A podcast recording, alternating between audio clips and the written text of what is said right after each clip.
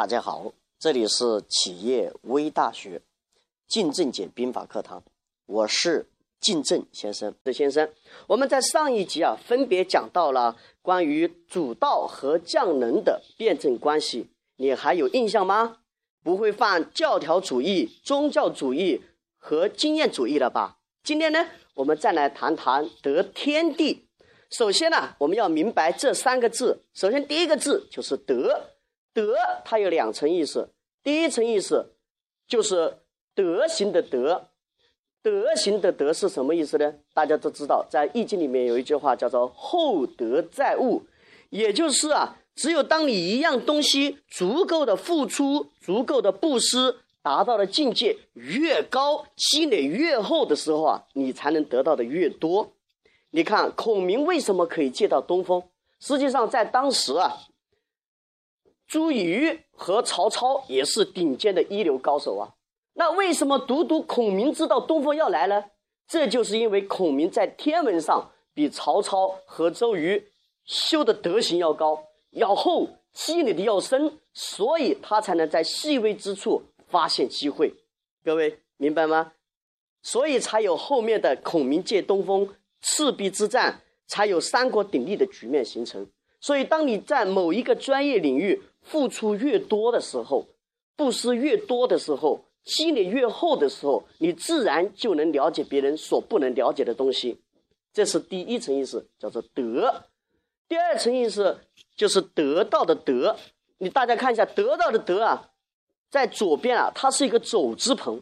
走之旁是什么意思呢？那就是要行动。当你要想去得到某个东西，光想是没有用的，一定要。去行动，去实践，去拼搏，才有可能。这就是德的含义。第二个，天，阴阳寒暑时至也。实际上，阴阳大家知道，就是白天和晚上；寒暑就是一年四季；时至呢，就是二十四节气，十二个时辰。这里大家要看一个，这个“至”是什么意思呢？实际上，在这个里面，“至”里面什么意思？就是去应对。什么叫应对呢？就是妥当的应对，也就是说，在这个合适的时间内啊，你能采取妥当的应对方式，这就是天。地是什么意思呢？远近高下、广狭险易、死生也。统称呢，就是地形、地貌、地势哦。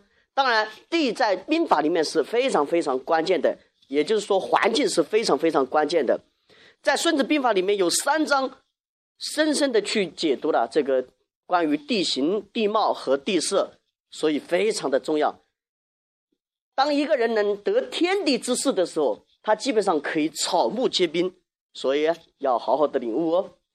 当然，我们今天不讲战争上的东西，我们今天从商节的角度来看看得天地。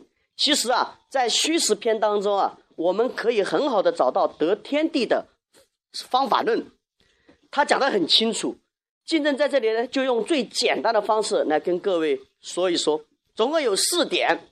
第一点叫做建立和谐明得失。怎么来理解建立和谐明得失呢？也就是说，你到一个地方去了之后，首先要学会去在这个地方建立和谐的环境，你要对天地都很和谐，这个时候你才能去干干事。举个很小的例子。我们有朋友啊，加入到 QQ 群，加入到微信群之后啊，一进来就狂发广告。哎呀，尤其是我加入的一个叫做中国培训师这一个群，有很多老师的助理啊，每天在那起的狂发广告，一会儿一个，一会儿一个，烦死个人。你看，这就让人心里就很不舒服。就说你天天在里面发吧，又有什么用呢？老师根本不会去看，对不对？实际上，嗯。在这样一个交流群当中，大家应该拿出你的思想碰撞。只有拿出一个思想碰撞之后的话，你才能赢得大家的尊重。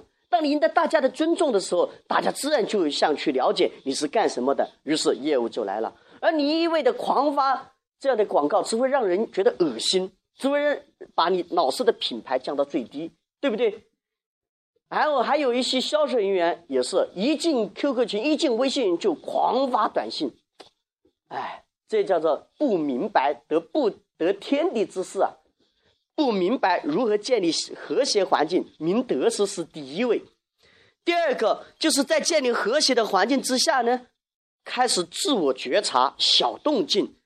呃，竞争在前两天竞争讲坛订阅号里面发过一篇文章，其中讲了一个故事，就是国际象棋大师以及国际太极推手乔西他亲身经历的一个故事，就是他走在马路上啊，有一个女孩子，哎，很漂亮。戴着耳机在那接着听歌啊，手舞足蹈。当时呢，因为一不留神就走进了单行道。大家知道单行道那个车流量是很多的，于是有一辆自行车嘟跑过来，把这个女孩子给撞了一下。当然，因为这个骑自行的人车的人呐，刹车刹的比较快，所以呢，这个小女孩所幸没什么事。其实，在这个地方的时候，这个小女孩她就要去自我觉察一下。为什么呢？你看你站的位置不对，这不是很危险吗？要赶紧退回来，对不对？但是这位美丽的小姑娘啊，她并没有这样觉察，反而对骑自行车的人破口大骂。看着骑自行车的人骑着车越跑越远，他还不收场，还在那些的骂，还在那生气的理论。就在这时刻，又有一辆，又有从同一个方向又有一辆出租车啊，就冲了过来。把这个小姑娘啊，直接就撞到了，飞出十几英尺米远，倒在血泊之中，生命垂危。各位，你看，就是一个人的他的自我觉察真的是很关键。你到一个环境当中，你还没有感受到这个环境对你的热爱，你就开始的为所欲为，大家不把你灭了才怪，对不对？这就是自我觉察。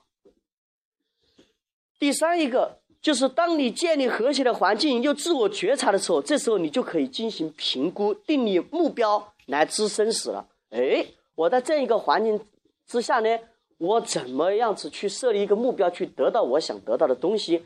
一步一步按照步骤来，对不对？你看，在销售当中，当你跟你的客户在一起的时候，不要忙着向他去推销的产品。